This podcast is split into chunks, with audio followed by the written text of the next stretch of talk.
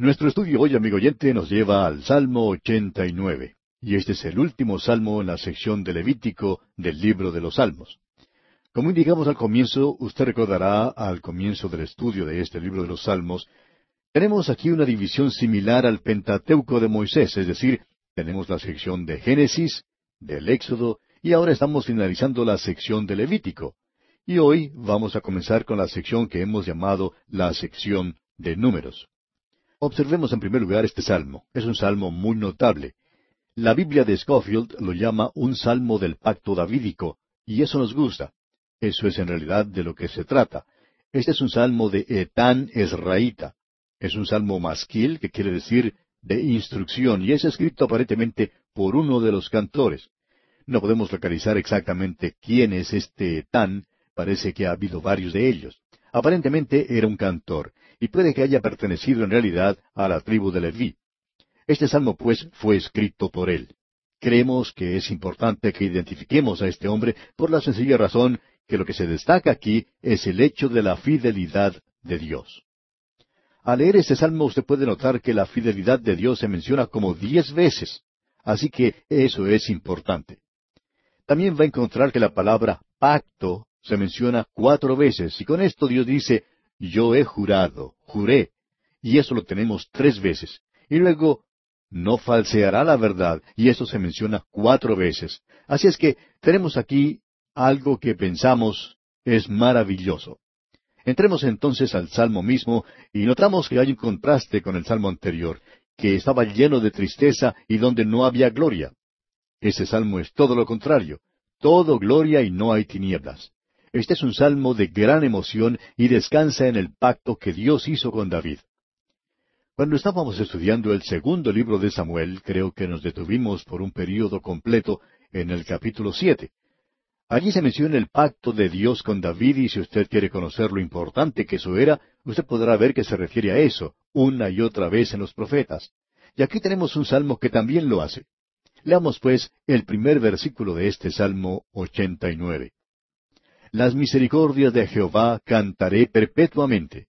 Y amigo oyente, permítame decirle que si Dios es bueno para con usted, y estamos seguros de que así es, Él es bueno conmigo también, es a causa de su misericordia, y por eso las misericordias de Jehová cantaré perpetuamente.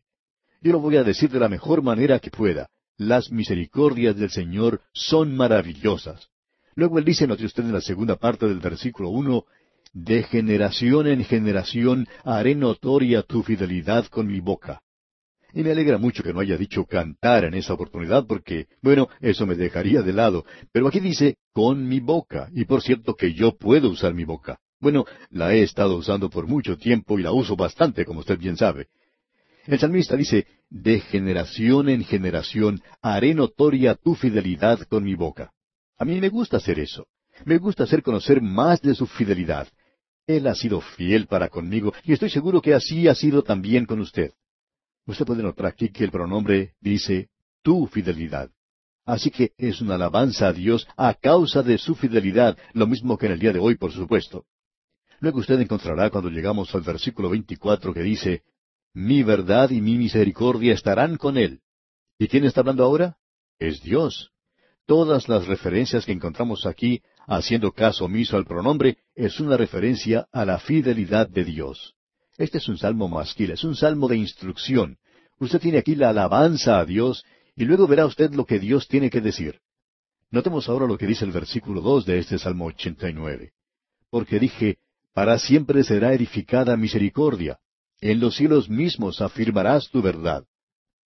Bien, Dios es fiel, y nuestra salvación descansa sobre la muerte de Cristo y la fidelidad de Dios en salvar a aquellos que confiarán.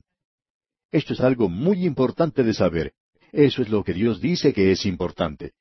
Para ilustrar este punto de la importancia de lo que Dios dice, permítanos relatar una historia de una ancianita cuyo hijo había regresado de la escuela y estaba sentado a la mesa cierta mañana conversando con ella. Y ella le estaba contando a él lo maravilloso que era Dios, de su fidelidad y cómo él la había salvado y que ella estaba segura de todo eso. Y aquel hijo no podía aguantar más lo que ella estaba diciendo, así es que le dice, tu pequeña alma no vale para nada, es muy pequeña comparada con este gran universo, Dios se podría olvidar de ti y Él ni siquiera te extrañaría.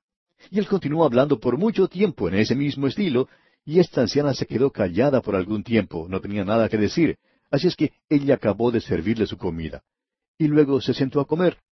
Entonces ella dijo, Hijo, he estado pensando en lo que has dicho, quizá tú tengas razón, quizá mi alma no tenga demasiado valor, pero si yo pierdo mi alma, Dios va a perder mucho más de lo que yo pierdo. Él le dijo, ¿qué quieres decir con eso? Bien, dijo ella, si yo pierdo mi alma, tú lo acabas de decir que no vale mucho, así que yo no perdería mucho, pero Dios va a perder mucho más. Él perdería su palabra, su reputación. Él dijo que lo iba a hacer. Y permítanos decirle, amigo oyente, que Dios perdería su reputación si él no cumpliese con el pacto que hizo con David. Usted puede darse cuenta que Dios es fiel, y nosotros lo podemos decir aun cuando no lo podamos cantar. Ahora el salmista dice aquí en los versículos dos y tres de este Salmo ochenta y nueve, porque dije, para siempre será edificada misericordia, en los cielos mismos afirmarás tu verdad. Hice pacto con mi escogido. Juré a David mi siervo diciendo, nuestro Dios dice, yo he hecho un pacto con él. Vamos a destacar esto ahora al avanzar en la lectura de los Salmos. En la primera parte del versículo cinco dice, Celebrarán los cielos tus maravillas, oh Jehová. Los cielos cuentan la gloria de Dios y el firmamento anuncia la obra de sus manos. Pero la fidelidad de Dios tiene mucha más gloria que lo que concierne a eso. Leamos ahora este versículo cinco completo. Celebrarán los cielos tus maravillas, oh Jehová, tu verdad también en la congregación de los santos. Y eso merece nuestra alabanza hoy, el que Dios es fiel. Y el salmista continúa hablando de la fidelidad de Dios porque en el versículo ocho dice, Oh Jehová, Dios de los ejércitos, ¿quién como tú? Poderoso eres, Jehová, y tu fidelidad te rodea. ¿No le parece a usted, amigo oyente, que él está hablando aquí acerca de la fidelidad de Dios? Luego en el versículo veinte dice, Hallé a David mi siervo, lo ungí con mi santa unción. Dios en aquella oportunidad le había prometido a él algo, y Dios dice, Yo cumpliré con eso. Dios confía ahora en aquello que él ha prometido a David. Escuche lo que dice aquí en el versículo 24. Mi verdad y mi misericordia estarán con él, y en mi nombre será exaltado su poder. Luego tenemos otra maravillosa expresión utilizada en este salmo, y se encuentra aquí en el versículo 27. Escuche usted. Yo también le pondré por primogénito, el más excelso de los reyes de la tierra. Ese era el pacto con David. Él está enviando a uno de su linaje que vendrá. Ese pacto tiene como figura central al Señor Jesucristo, quien es mencionado aquí. Yo también le pondré por primogénito el más excelso de los reyes de la tierra. Preste atención a esto, amigo oyente. Cuando Dios envió al Señor Jesucristo a este mundo, Él vino como su Hijo unigénito, y por medio de su encarnación en Belén, Él se reveló como el Hijo de Dios. Él fue revelado en su vida de humillación, fue Dios manifestado en la carne, y después de haber padecido una muerte de sacrificio, ya que ese era el propósito por el cual Él vino desde el cielo, Él llegó a ser las primicias de la resurrección, el primogénito de entre los muertos, y es el Cristo resucitado. Escuche lo que dice aquí. Yo también le pondré por primogénito. El Cristo resucitado, el que regresó de entre los muertos después de haber muerto en la cruz. Y eso quiere decir sencillamente que el cetro de este universo está en sus manos, que habían sido perforadas por los lavos en la cruz. Ahora él dice aquí en el versículo 28, Para siempre le conservaré mi misericordia, y mi pacto será firme con él. ¡Qué maravilloso es esto! Aquí se nos está diciendo que Él es más excelso que los reyes de la tierra. ¿Sabe usted, amigo oyente, qué es lo que esto quiere decir? Eso quiere decir que Él es Rey de Reyes y Señor de Señores. Estamos hablando acerca del Señor Jesucristo, y por tanto dice nuevamente aquí en el versículo 28, para siempre le conservaré mi misericordia y mi pacto será firme con él. Supongamos ahora que sus hijos han desertado a Dios. ¿Qué es lo que él hace? Pues no leemos aquí los versículos treinta al treinta y dos. Si dejaren sus hijos mi ley, y no anduvieran en mis juicios, si profanaren mis estatutos, y no guardaren mis mandamientos, entonces castigaré con vara su rebelión y con azotes sus iniquidades. Luego tal vez lleguemos a imaginarnos que Dios ya no tiene nada que ver con ellos. Pero no es así. Leamos el versículo 33. Mas no quitaré de él mi misericordia, ni falsearé mi verdad. Amigo oyente, A mí me puede faltar la fe, pero Dios es siempre fiel. Eso es sumamente maravilloso. Ahora él jura sobre el pacto que ha hecho con David. Escuche lo que dice aquí en los versículos 34 al 36. No olvidaré mi pacto, ni mudaré lo que ha salido de mis labios. Una vez he jurado por mi santidad, y no mentiré a David. Su descendencia será para siempre, y su trono como el sol delante de mí. Y tenemos a aquel que en este mismo momento está sentado a la diestra de Dios y que llegará un día a ocupar ese trono. Él es el Hijo de David. Escucha ahora lo que dice aquí el versículo 37. Como la luna será firme para siempre y como un testigo fiel en el cielo. Ahora el versículo 49 de este Salmo 89 dice, Señor, ¿dónde están tus antiguas misericordias que juraste a David por tu verdad? Al este pueblo que se ha apartado de Dios en esta oportunidad, parecería como que Dios se ha olvidado de su pacto. Pero Él no ha olvidado su pacto, amigo oyente. Dios es fiel y Él tiene a un hombre que se sentará en el trono de David. Y llegamos ahora al cuarto libro, el libro de números en este Pentateuco de los Salmos. Y comienza con una oración de Moisés, varón de Dios. Y esto es lo único que tenemos de Moisés. Ahora, ya que Moisés fue el primer escritor de la Biblia, ¿No le parece que hubiera sido natural, si usted, por ejemplo, hubiera estado compaginando el libro de los Salmos, hubiera sido natural haber colocado este Salmo de Moisés que tenemos ante nosotros, este Salmo 90, en lugar de ponerlo aquí donde está, colocarlo, digamos, como número uno? Esto es interesante de ver que ni usted ni yo pudimos compaginar estos salmos.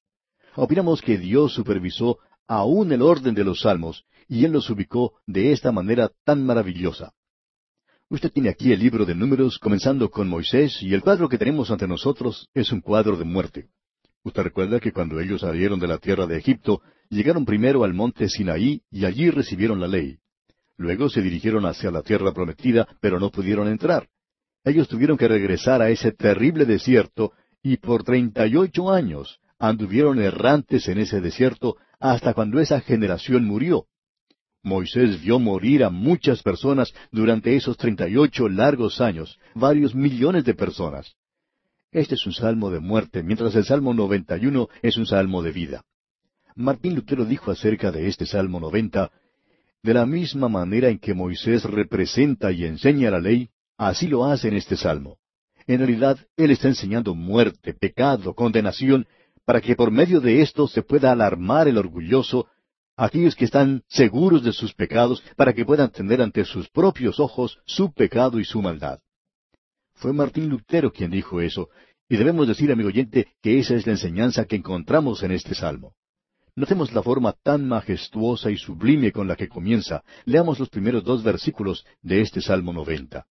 Señor, tú nos has sido refugio de generación en generación antes que naciesen los montes y formases la tierra y el mundo, desde el siglo y hasta el siglo, tú eres Dios.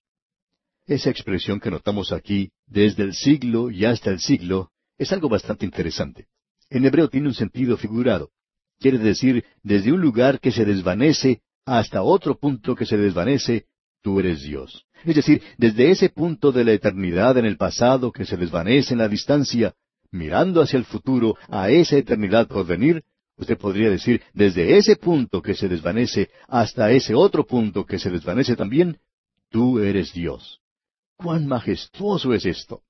Y el hombre es simplemente una criatura de Dios. Él es su vástago, por así decirlo.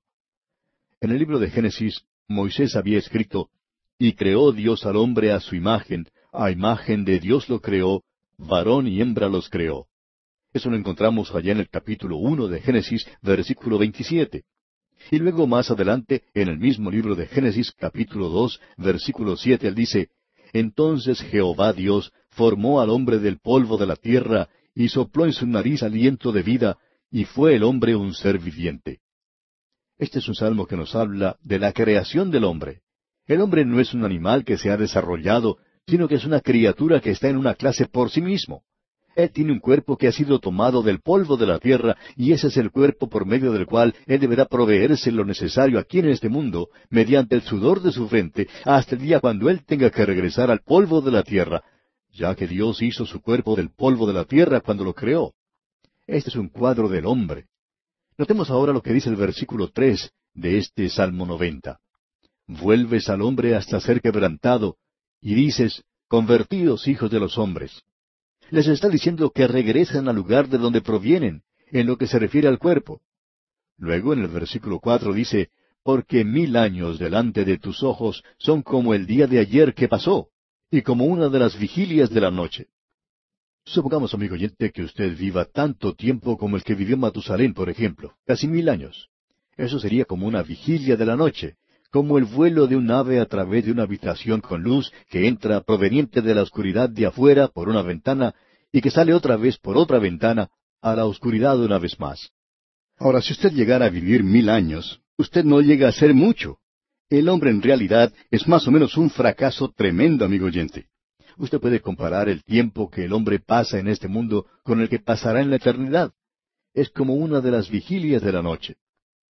Y ahora en los versículos cinco y seis de este Salmo noventa leemos Los arrebatas como con torrente de aguas, son como sueño, como la hierba que crece en la mañana. En la mañana florece y crece, a la tarde es cortada y se seca. Este es el cuadro que tenemos del hombre. Y Moisés cuando se encontraba en el desierto vio a varios millones de personas morir. Él probablemente asistió a más funerales que ninguna otra persona. El hombre había salido de la tierra y él lo vio regresar a la tierra, en cuanto al cuerpo se refiere. Y esto nos lleva a decir lo siguiente. Hemos recibido varias cartas preguntando acerca de la cremación de los cuerpos. No creemos en esto de la cremación. Ahora, con esto no queremos decir tampoco que Dios no puede resucitar un cuerpo después que ha sido cremado, pero se trata más bien del testimonio que uno da cuando esto sucede. Hay muchos incrédulos que cuando mueren quieren ser cremados y que sus cenizas sean esparcidas en el océano. ¿Y sabe usted por qué hacen eso? Ellos no quieren que Dios los vuelva a unir nuevamente. Sin embargo, Dios puede unirlos. Amigo creyente que nos escucha, usted está dando un testimonio cuando usted toma el cuerpo de aquel que murió en Cristo y lo sepulta en el cementerio. ¿Por qué? Por la enseñanza que tenemos de una semilla que cae en la tierra y muere. Es un cuadro de la muerte y de la resurrección. Ahora nosotros sembramos. En los días primitivos se le daba dos nombres diferentes al cementerio. Se lo llamaba como un mesón, es decir, un lugar a donde uno se dirige para dormir quizás por una noche. Y también se le daba el nombre de un campo. Allí es donde uno planta la semilla. Usted no quema la semilla. Y ese es su testimonio cuando usted sepulta a los muertos de que uno de estos días ellos resucitarán. Qué cuadro el que tenemos aquí, ¿no le parece?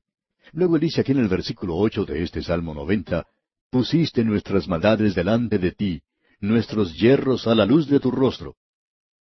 El doctor Schaeffer acostumbraba a decir que un pecado secreto aquí en la tierra era un escándalo público en el cielo. Lo que usted está haciendo aquí abajo, amigo oyente, está siendo observado por los ángeles. Y ahora el versículo nueve dice, Porque todos nuestros días declinan a causa de tu ira, acabamos nuestros años como un pensamiento. El lenguaje hebreo que se utilizó aquí es muy figurado. Pasamos nuestros años como en un lamento o un quejido. Pasamos a través de esta vida quejándonos. Un quejido, esto es todo lo que es nuestra vida aquí, en el pecado, amigo oyente. Si usted no tiene una esperanza para la eternidad, si usted no tiene un Salvador, permítanos decirle que usted no tiene nada por lo cual vivir, ¿no es cierto? Usted no tiene ningún propósito en esta vida, no tiene ninguna dirección cuán importante es que le busquemos a Él. Este es un salmo glorioso, maravilloso el que tenemos ante nosotros. Versículo 10. Los días de nuestra edad son setenta años, y si en los más robustos son ochenta años, con todo, su fortaleza es molestia y trabajo, porque pronto pasan y volamos. Si usted, amigo oyente, llega hasta los ochenta años, de seguro que va a tener mucho reumatismo o quizá va a tener mucha artritis. Debemos decirle, amigo oyente, que este es un cuadro de nosotros en el presente. Y si usted llega a los ochenta años, le va a parecer que es un camino muy empinado. Estamos hablando de cuando lleguemos al ocaso de nuestra vida. Amigo oyente, entonces es cuando usted comienza a subir. No va hacia abajo, siempre es hacia arriba, todo el camino.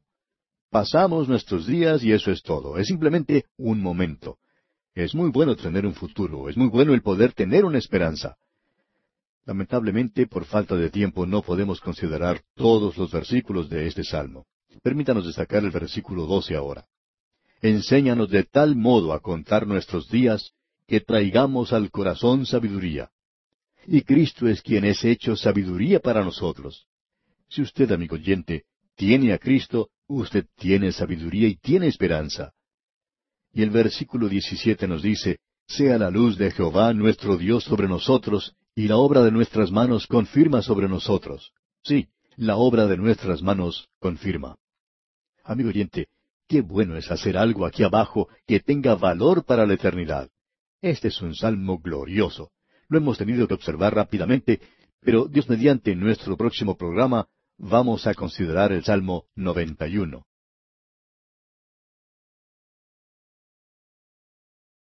En el programa de hoy, amigo oyente, vamos a comenzar considerando el Salmo 91. En nuestro programa anterior estudiamos el Salmo 90 y con ese salmo comenzaba una nueva sección de este libro de los Salmos y es la sección de números en el Pentateuco. Esto corresponde al Pentateuco de Moisés y aquí nosotros comenzamos con una oración de Moisés y notamos que ese Salmo 90 es un salmo de muerte. Moisés estaba en el desierto y uno lo podía observar a él andando de día en día y deteniéndose en su marcha para sepultar a alguno que había fallecido. Él tenía una perspectiva de la vida que muchos de nosotros no tenemos. Ahora, el Salmo 91 es un salmo de vida, es un salmo mesiánico y nos revela un maravilloso lugar de protección y de seguridad. Tiene significado para nosotros. También tenemos aquí un cuadro de nuestro Señor Jesucristo. Este es un salmo que es muy popular entre el pueblo de Dios de todas las edades, y cuando decimos de todas las edades, lo decimos con un significado doble. Queremos incluir aquí a los jóvenes, así como a los ancianos, y también al pasado y al presente. Y todos han sido bendecidos grandemente por este Salmo 91 es un cántico de vida. El Salmo 90 nos mostraba un cuadro del primer hombre, Adán. En Adán todos morimos. Ese era un salmo de muerte, como hemos dicho. Pero este Salmo 91 nos habla del Señor del cielo y es verdaderamente un salmo mesiánico. Es un salmo de vida. Ahora, por otra parte, este es un salmo que ha sido citado por Satanás. Este es un salmo que él conoce muy bien y ya veremos eso cuando avancemos más en la lectura. Se nos dice en los dos primeros versículos de este Salmo 91 lo siguiente, escuche usted. El que habita al abrigo del Altísimo morará bajo la sombra del Omnipotente. Diré yo a Jehová, esperanza mía y castillo mío, mi Dios en quien confiaré. Esto es muy hermoso, ¿verdad? Es un lenguaje muy lindo. La persona que se nos describe es el mismo hombre a quien se le llama bienaventurado en el Salmo 1. El Señor Jesucristo el hombre perfecto y santo, el hombre que es sin pecado, y él siempre habita al abrigo del Altísimo. El problema que yo tengo es que llego allí algunas veces, pero no me quedo mucho tiempo. Es lo mismo que cuando uno visita un hotel y se queda allí por una noche nada más. Notemos ahora lo que dicen los versículos tres al cinco de este Salmo 91. Él te librará del lazo del cazador, de la peste destructora, con sus plumas te cubrirá y debajo de sus alas estarás seguro. Escudo y adarga es su verdad. No temerás el terror nocturno, ni saeta que vuele de día.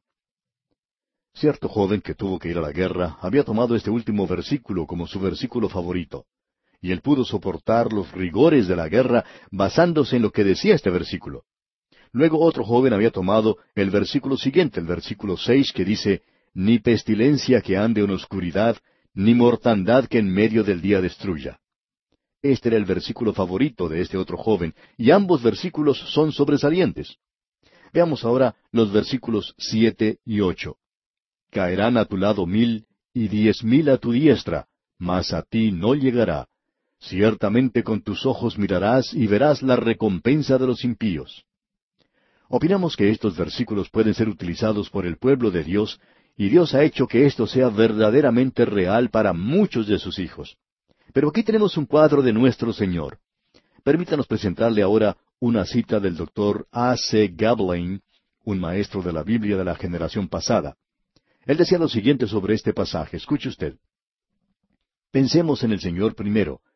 En Él no había pecado. Aquello que era resultado del pecado, la enfermedad y la muerte, no podía demandar nada de Él. Él siempre fue el hombre perfecto, y ya que él confiaba en Dios, su Padre, anduvo en perfecta obediencia. El gran poder que Satanás tiene no lo podía alcanzar, ni tampoco la pestilencia de la destrucción. Cubierto por sus plumas, bajo sus alas, el hombre perfecto en este mundo encontró su refugio permanente. Él sabía que el temor que alcanzaba a otros no podía hacerle nada a él, no podía acercarse a él. Y aquellos que son suyos le siguen en una vida de confianza y obediencia, reclamando para ellos también la protección y la conservación. Hasta aquí las palabras del doctor A. C. Gablin. Opinamos que estos jóvenes que mencionamos antes, y que habían tomado estos versículos como suyos, tenían el derecho de hacerlo, digamos de paso. Y Dios hizo de eso algo realmente verdadero en sus vidas. Escuche lo que el doctor Gablin continúa diciendo. Cuán cierto es que nuestro cuerpo está muerto a causa del pecado. Ahora el fanatismo puede reclamar todas estas declaraciones como que tienen un significado de absoluta confianza para el Hijo de Dios. La experiencia muy a menudo nos enseña lo contrario porque nosotros fracasamos, somos criaturas equivocadas, necesitamos la disciplina y necesitamos pasar la prueba de la fe. Pero aun en todo esto, el creyente puede tener paz perfecta, sabiendo que todo está bien. He aquí, aunque él me matare, en él esperaré, decía Job. Ese es el resumen de una fe libre y verdadera y de la confianza en Dios. Esta es una declaración maravillosa, ¿no le parece, amigo oyente? Continuemos ahora nuestra lectura en el Salmo 91 con los versículos nueve y diez. Porque has puesto a Jehová, que es mi esperanza, al Altísimo por tu habitación, no te sobrevendrá mal, ni plaga tocará tu morada usted puede apreciar que ese es un cuadro de él. Ahora los versículos siguientes, los versículos once y doce dicen, Pues a sus ángeles mandará acerca de ti, que te guarden en todos tus caminos. En las manos te llevarán para que tu pie no tropiece en piedra. Aquí deseamos detenernos un momento y mirar más de cerca lo que aquí se dice, y debemos decir que este es un pasaje que Satanás citó cuando el Señor Jesucristo fue tentado por él en el desierto. Y es interesante ver que Satanás sabía que este salmo era para referirse al Señor, de la misma manera que el Señor Jesucristo se había dado cuenta de ello, por supuesto. Satanás había aprendido ya algo que muchos de los profesores de teología del día de hoy desconocen. Y notemos lo que dice en uno de estos versículos. Pues a sus ángeles mandará acerca de ti, Ahora nosotros no vamos a buscar lo que dice en el Nuevo Testamento, pero si usted tiene tiempo, usted puede buscar esa cita. Cuando Satanás se lo citó al Señor Jesucristo en el desierto, él dejó de mencionar una cláusula, que te guarden en todos tus caminos. Él no mencionó eso. Alguien ha dicho, Satanás cita las escrituras para sus propios fines. Bueno, no creemos que él pueda hacer eso, él las puede citar mal, y eso es lo que él hizo aquí. Pues a sus ángeles mandará acerca de ti, sí, eso está bien que te guarden en todos tus caminos. El Señor Jesucristo dice, he venido a hacer la voluntad de mi Padre. Y eso quería decir andar en sus caminos. Él se estaría apartando de la voluntad de Dios si hubiera intentado hacer pan de las rocas, o si hubiera aceptado los reinos del mundo ofrecidos por Satanás, o aún más, el lanzarse al vacío desde el pináculo del templo, y todo eso relacionado con las tentaciones de Satanás, él hubiera estado fuera de la voluntad de Dios que te guarden en todos tus caminos, dice aquí. Luego el versículo doce nos dijo, en las manos te llevarán para que tu pie no tropiece en piedra.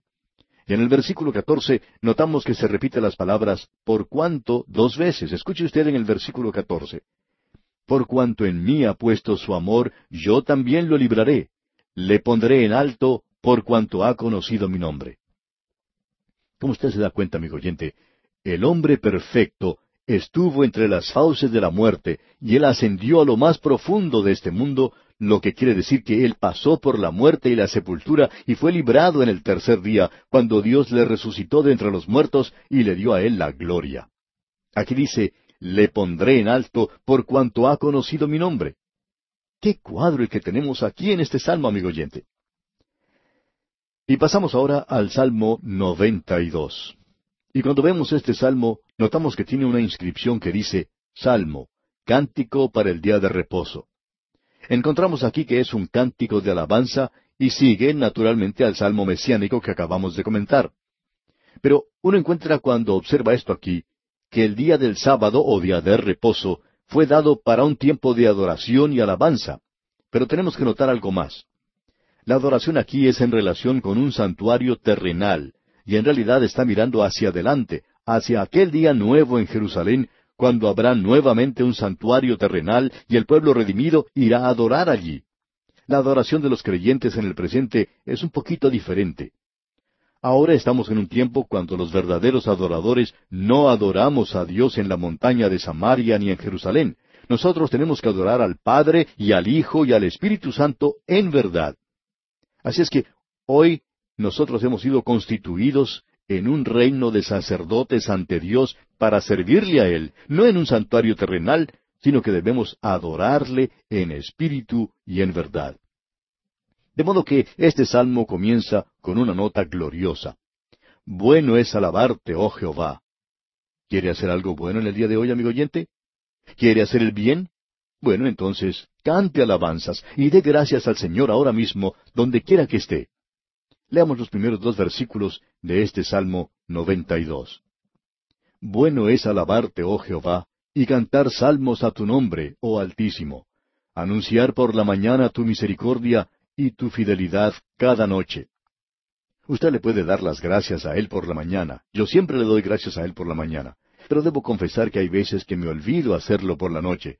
Pero en las tempranas horas de la mañana yo soy de los que siempre le da gracias por un nuevo día porque gracias a su bondad Él me ha dado ese nuevo día. Pero cuando uno se va a acostar en la noche, a uno le gustaría darle las gracias por su fidelidad. Él le ha permitido a usted que viva un día más. Pero es algo maravilloso que Dios haga algo así por nosotros. Este es un salmo maravilloso, glorioso. Pasando ahora al versículo seis leemos, El hombre necio no sabe, y el insensato no entiende esto. Eso está muy bueno. Creemos que es algo hermoso. Es un salmo de alabanza. Es, creemos, un salmo del milenio, y echa una mirada hacia el futuro, a la época cuando nuevamente se adorará en el sábado. Yo no adoro en el día sábado, yo adoro en el primer día de la semana, o sea, el día domingo. Mi Señor resucitó el día domingo, por eso yo le adoro en ese día. Notemos ahora lo siguiente. Tenemos que se menciona aquí al Altísimo. Ese es el nombre milenario para nuestro Dios, y este salmo en el cual nos encontramos ahora es un gran salmo del milenio. Aquí se echa una mirada retrospectiva a las condiciones terrenales. Está observando al hombre aquí en este mundo.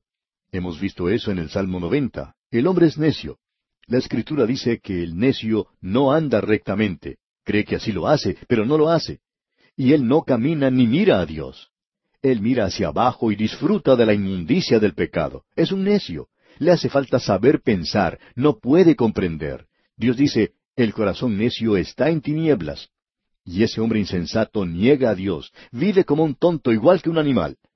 Podemos decir que vive como un cerdo. Hay muchos que son así, amigo oyente, viven como si Dios no existiera. Simplemente comen y gruñen y duermen y descansan y eso es todo. Qué cuadro el que se presenta ante nosotros. Luego leemos en los versículos once y doce de este Salmo noventa y mirarán mis ojos sobre mis enemigos, oirán mis oídos de los que se levantaron contra mí, de los malignos. El justo florecerá como la palmera, crecerá como cedro en el Líbano. La palmera ha sido como el emblema de la victoria y el cedro representa el poder y la seriedad. Ese es el cuadro del justo, de aquellos que están andando en comunión con Dios, creemos, aún en el día de hoy. Y así llegamos ahora al Salmo 93, el cual es un salmo muy breve, como usted lo puede apreciar. Es un salmo pequeñito de solo cinco versículos, y aquí podemos ver que el Señor ha llegado a reinar gloriosamente sobre la tierra. ¿Y quién es Él?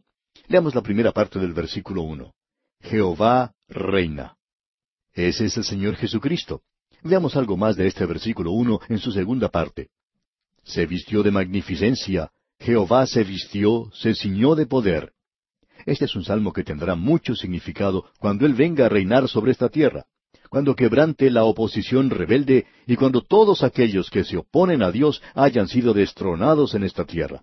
Escuche lo que dice el versículo tres de este Salmo 93. Alzaron los ríos, oh Jehová, los ríos alzaron su sonido, alzaron los ríos sus ondas. La inundación de pecado ya se ha acabado, se ha aplastado la cabeza de Satanás, y luego leemos en los versículos cuatro y cinco, Jehová en las alturas es más poderoso que el estruendo de las muchas aguas, más que las recias ondas del mar. Tus testimonios son muy firmes. La santidad conviene a tu casa, oh Jehová, por los siglos y para siempre. Y llegamos ahora al Salmo 94.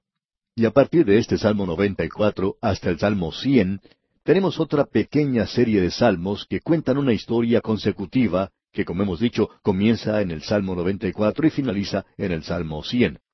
Toda esta sección es una sección profética. Son salmos milenarios, los que tenemos ante nosotros, y demuestran la revelación del Señor Jesucristo y su reino aquí en la tierra.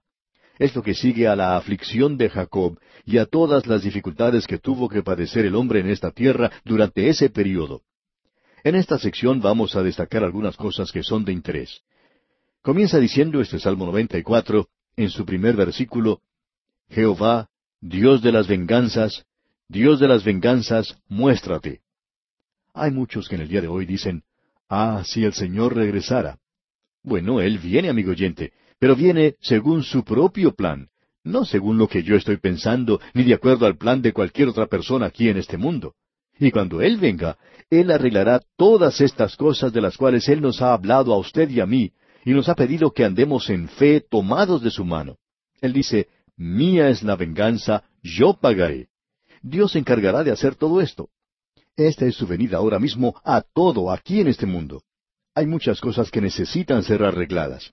Él se acerca con gran poder, con gran gloria a este mundo. Mientras tanto, Él nos está diciendo que no tenemos que vengarnos por nosotros mismos. Tenemos que poner todas estas cosas en sus manos. En el versículo ocho tenemos nuevamente referencia a la persona que es tonta o torpe. Allí dice, Entended, necios del pueblo, y vosotros fatuos, ¿cuándo seréis sabios? Y luego sigue diciendo en el versículo nueve, El que hizo el oído, ¿no oirá? ¿El que formó el ojo, no verá? Bueno, Dios es espíritu. Él no tiene oídos como los de nosotros, pero Él oye. Y Dios no tiene ojos como los que yo tengo, pero Dios ve. Y el pecador aquí en este mundo, por alguna razón, piensa que se está saliendo con la suya. Sin embargo, Dios lo oye y lo ve. Y el pecador no sabe que Dios toma nota de todo lo que está ocurriendo, y usted, amigo oyente, tendrá que estar ante Él en juicio. Hay solo dos lugares para sus pecados. O sus pecados se los da a Cristo para que Él los perdone, o los tiene que cargar usted. Si sus pecados están en Cristo, entonces ya se ha pasado juicio sobre ellos. Nosotros pasamos de una vida de castigo a una vida eterna. De allí tenemos una perspectiva gloriosa. Pero amigo oyente, si usted no se ha acercado a Cristo, entonces usted tiene que estar ante Él para ser juzgado. Dios observa todo esto, y el salmista puede decir en el versículo 18 de este Salmo 94, Cuando yo decía, mi pie resbala, tu misericordia, oh Jehová, me sustentaba. Él dice, yo me había resbalado, pero Dios siempre me sustentaba. Y llegamos entonces al Salmo 95, y aquí tenemos un delicioso himno de alabanza. El primer versículo de este Salmo 95 dice, Venid aclamemos alegremente a Jehová, cantemos con júbilo a la roca de nuestra salvación. Y luego, en el Salmo 96, nuevamente tenemos un cántico hermoso de alabanza, cuando el Señor Jehová, es decir, el Señor Jesucristo, reinará sobre toda la tierra. Y estos son salmos para cantar. Deberíamos decir aquí que todos ellos son para cantar, pero creemos que estos salmos en particular son para cantar, estos que tenemos aquí. Ahora el primer versículo del Salmo 96 dice, Cantad a Jehová cántico nuevo, cantad a Jehová toda la tierra. Ya hemos visto anteriormente algo de este cántico nuevo. Lo vamos a cantar cuando estemos en el cielo. Es un cántico de redención. Este cántico aquí es un cántico que los profetas mencionaron que vendría. Allá en el libro de Apocalipsis se nos dice que nosotros lo vamos a cantar. Entonces es el tiempo cuando entonaremos este cántico nuevo. El profeta dijo, el día llegará cuando ellos lo cantarán. Y creemos que estos son los salmos que nosotros cantaremos en esa oportunidad. Llegamos pues ahora al Salmo 96, donde se hace mención de la idolatría y leemos en los versículos cuatro y cinco, Porque grande es Jehová y digno de suprema alabanza, temible sobre todos los dioses, porque todos los dioses de los pueblos son ídolos, pero Jehová hizo los cielos. La idolatría se menciona aquí porque en el milenio se habrá terminado con todo eso. Los hombres que se piensan muy sabios en el presente se están volviendo a toda clase de religión. Debemos decir, amigo oyente, que llegará un día de ateísmo, politeísmo, de deísmo, pero en el milenio se acabarán todos esos cultos. Luego, en el versículo siete leemos Tributad a Jehová, oh familias de los pueblos, dad a Jehová la gloria y el poder. Esto es realmente maravilloso. El Salmo 97 es muy similar al anterior.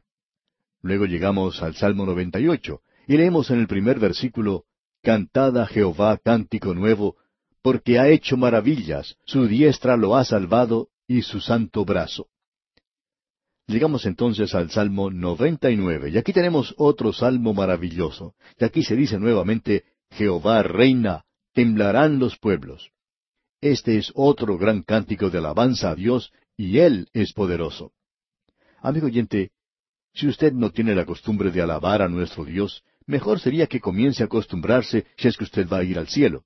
Mejor es que ya se ponga a tono porque usted va a pasar mucho tiempo allí alabando a Dios. Y ya que vamos a estar haciendo eso, el lugar para prepararse es aquí abajo. Más adelante vamos a ver un salmo que dice, Jehová es bueno, díganlo los redimidos del Señor. Y esto mira hacia el futuro. Cuando nosotros vamos a alabarle aquí en este mundo, usted estará en el milenio. El milenio no ha llegado aún, pero no hay ninguna razón por la cual ni usted ni yo no cantemos alabanzas a Dios en el día de hoy y contar de lo maravilloso que es nuestro Dios. ¿Sabe por qué lo deberíamos decir? porque Él es maravilloso, es bueno, Él es fiel y su misericordia es para siempre. Él siempre será muy bueno conmigo. Él siempre será bueno con usted. ¿No le da esto algo en qué pensar, amigo oyente? Y aquí nos detenemos por hoy, amigo oyente, porque nuestro tiempo ha concluido por el día de hoy.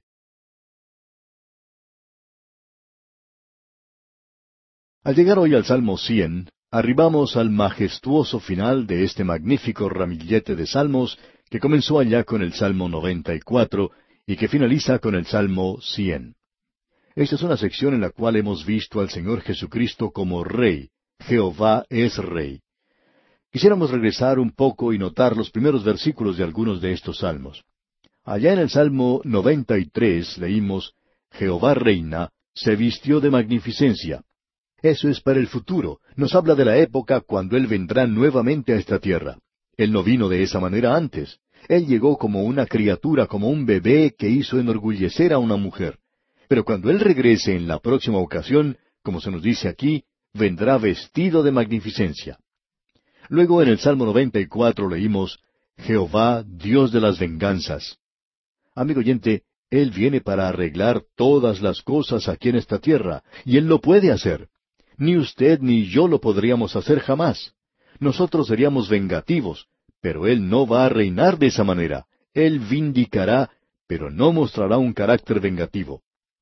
Luego, allá en el Salmo 95 dice, Venid aclamemos alegremente a Jehová, cantemos con júbilo a la roca de nuestra salvación. Esto es realmente maravilloso. En el Salmo 97 leímos, Jehová reina, y el Salmo 98 decía, Cantad a Jehová cántico nuevo. Y una vez más, el Salmo 99 nos dice en su primer versículo, Jehová reina, temblarán los pueblos. Y llegamos ahora a una gran doxología. Este es el coro de aleluya aquí al final. Es un final glorioso de un racimo precioso de salmos. Escuche lo que dicen los primeros dos versículos de este Salmo 100. Cantad alegres a Dios, habitantes de toda la tierra. Servid a Jehová con alegría, venid ante su presencia con regocijo. Nuevamente deseamos enfatizar aquí lo que ya hemos mencionado una que otra vez, es decir, que Dios no quiere que usted llegue ante Él a adorarle con una cara larga. Hay oportunidades en que nosotros tenemos una cara larga, tenemos problemas que nos afligen, nos acosan, tentaciones que nos vencen, y nos acercamos a Dios, llegamos a Dios en arrepentimiento y pidiéndole a Él perdón, inclinándonos ante Él. Eso no es adoración. Usted adora a Dios cuando llega a alabarle. Él quiere que usted sea feliz. Hay muchos lugares donde uno va a tomar algo, a un bar, durante las horas de la tarde, y ellos tienen lo que llaman la hora feliz. Bueno, nos gustaría encontrar en la iglesia una de estas horas felices, sin beber ningún líquido, por supuesto.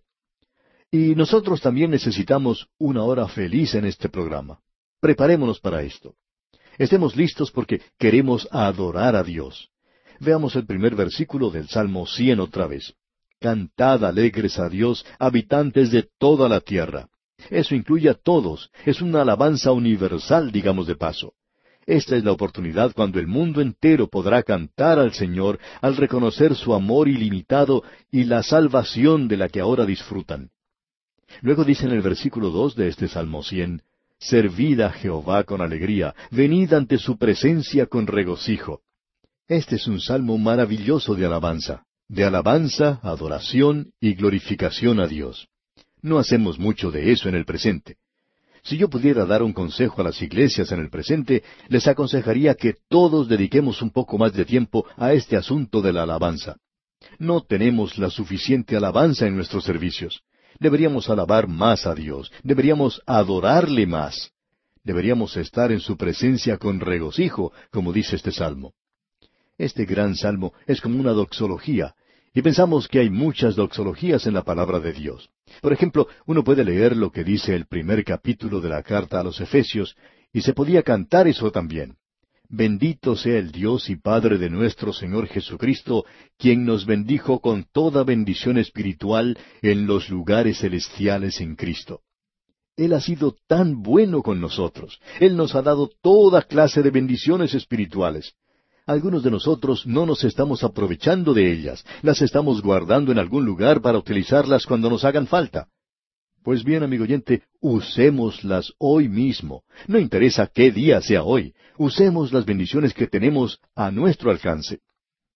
Tenemos también otra doxología que encontramos allá en el primer capítulo de Apocalipsis.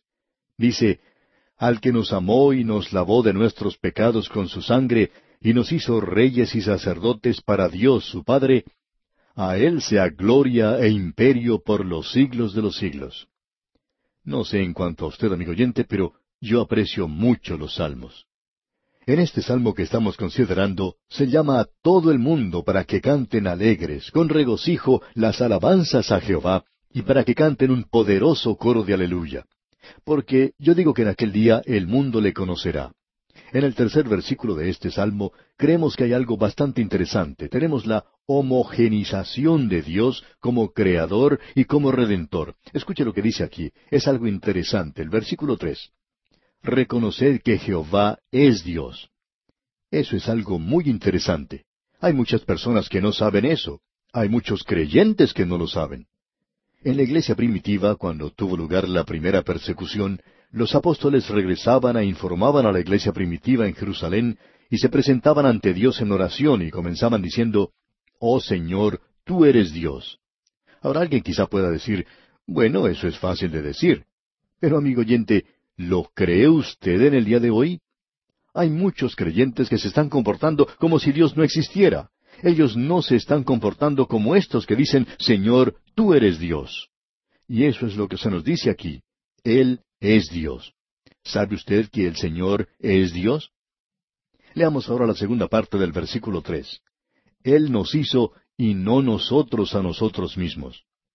Ese es Dios el Creador. Debemos adorarle porque Él es el Creador. Él hizo este universo.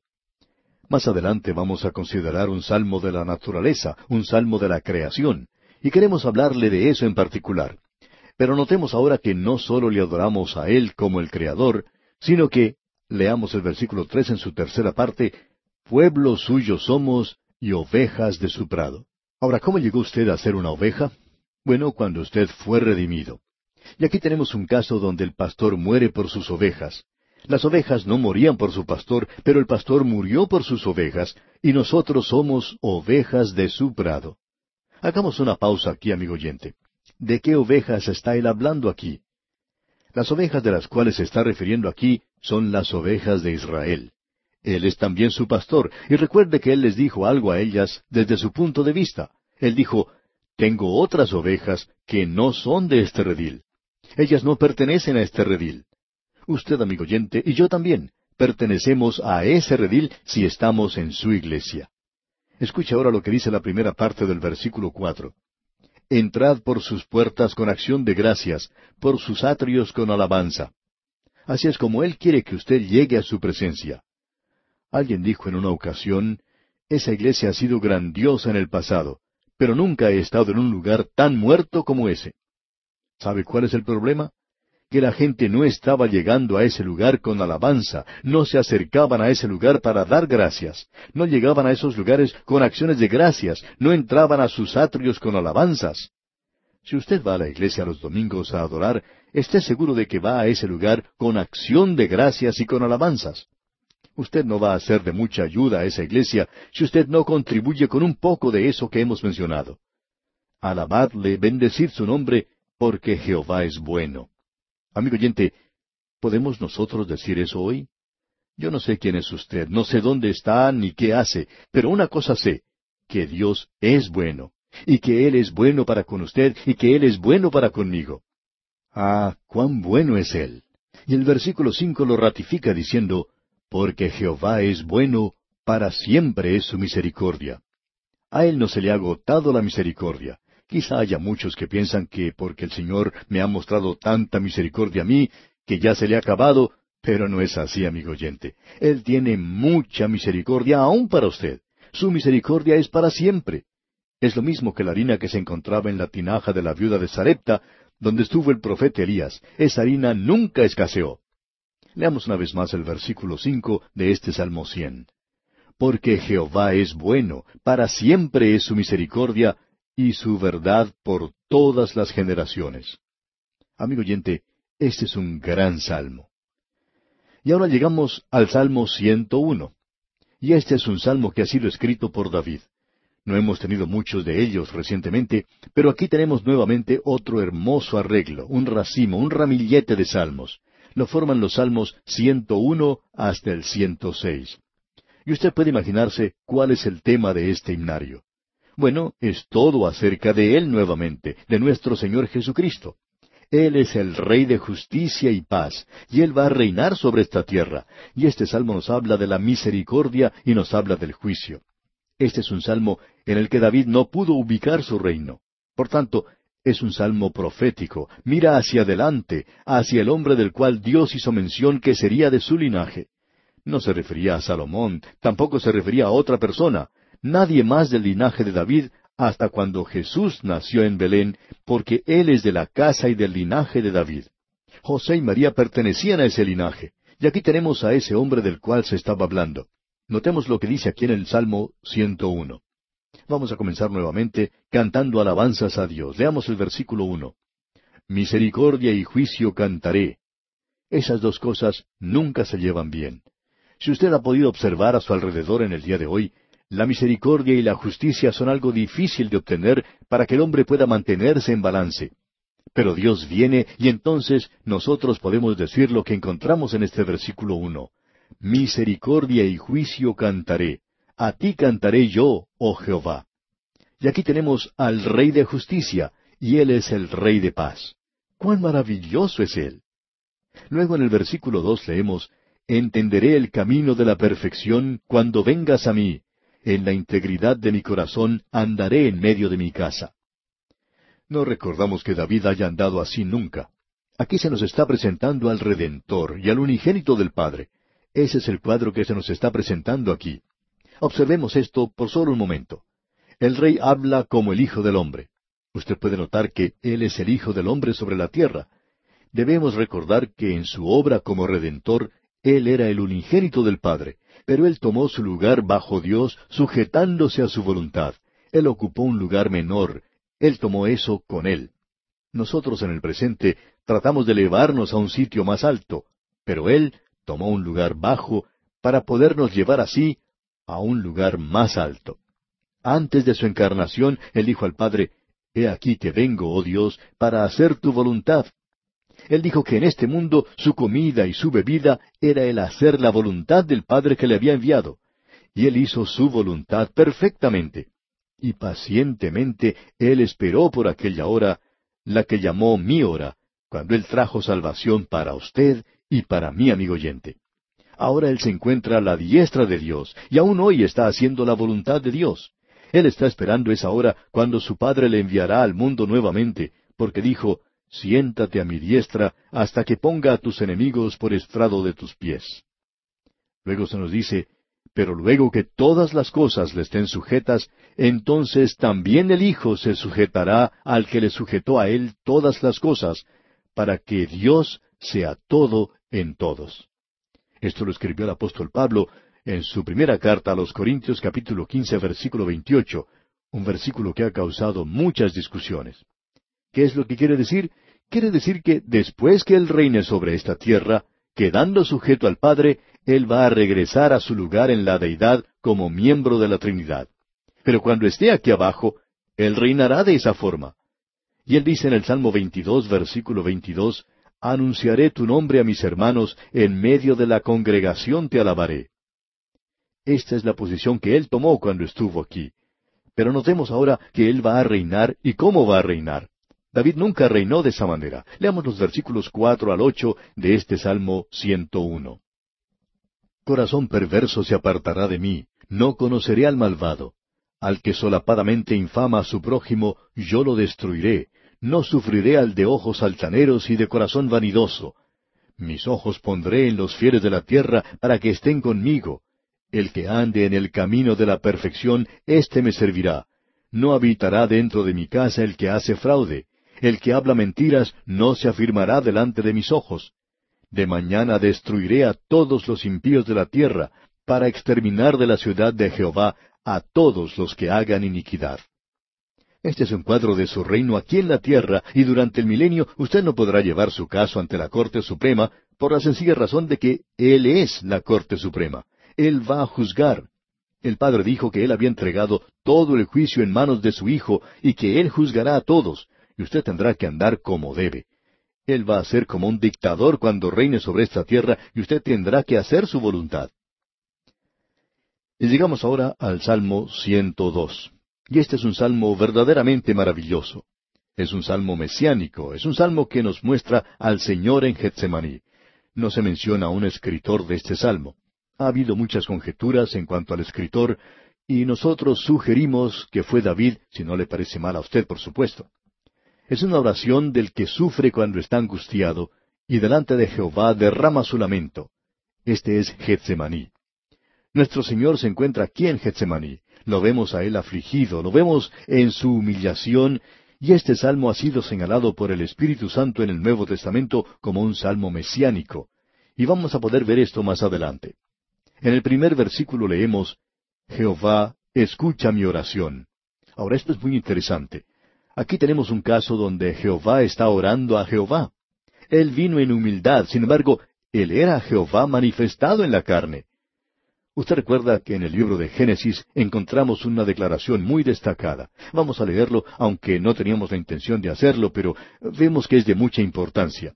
Allá en Génesis capítulo 19, versículo 24 leemos, entonces Jehová hizo llover sobre Sodoma y sobre Gomorra azufre y fuego de parte de Jehová desde los cielos. Bien, él hizo eso, pero ¿según qué? Según la oración, y ese era un juicio como podemos apreciar. Ahora esto es diferente. Jehová está en la tierra, y él pide a Jehová en el cielo que no envíe juicio. Pero aquí, en humillación enfrentando su gran obra, como el que carga en sí todo el pecado. Y Cristo, en los días de su carne, ofreciendo ruegos y súplicas con gran clamor y lágrimas al que le podía librar de la muerte, así describe el autor de la carta a los Hebreos, fue oído a causa de su temor reverente. Pero aquí vemos que la ira del Dios santo y justo cayó sobre él porque él llevaba sus pecados y los míos, amigo oyente. ¡Qué salmo más maravilloso y glorioso el que tenemos ante nosotros! Y vemos ahora en el versículo ocho lo profundo de la agonía y del sufrimiento que uno puede tener. Leamos ese versículo, versículo ocho. Cada día me afrentan mis enemigos, los que contra mí se enfurecen se han conjurado contra mí. Luego leemos en el versículo diez, a causa de tu enojo y de tu ira, pues me alzaste y me has arrojado.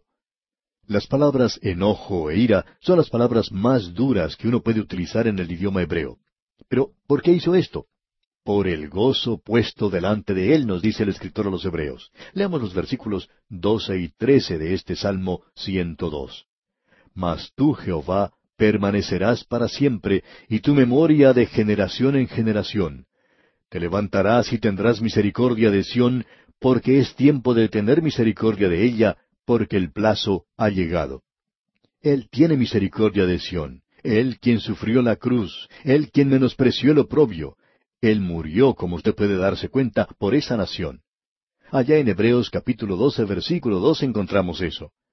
En el Evangelio según San Juan, capítulo once, versículo cincuenta, leemos que conviene que un hombre muera por el pueblo y no que toda la nación perezca.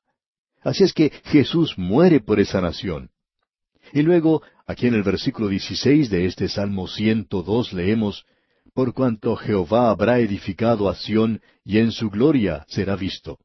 Eso es cuando Él regrese nuevamente. Y pasando a los versículos 25 hasta el 27 leemos, Desde el principio tú fundaste la tierra y los cielos son obra de tus manos.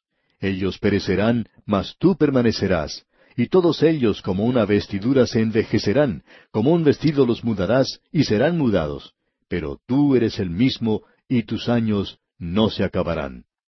Este es un salmo maravilloso, amigo oyente y no se hubiera conocido que este era un salmo mesiánico si no le hubiera complacido al autor de la Biblia, el Espíritu Santo, revelar el significado de este pasaje que es citado en el Nuevo Testamento en los últimos versículos del primer capítulo de la Epístola a los Hebreos, y allí se aplica al Señor Jesucristo y trae ante nosotros a Getsemaní. A nosotros nos agrada pensar de este salmo como el salmo de Getsemaní. Y aquí, mi oyente, vamos a detenernos por hoy. Dios mediante, en nuestro próximo programa entraremos a estudiar el Salmo 103.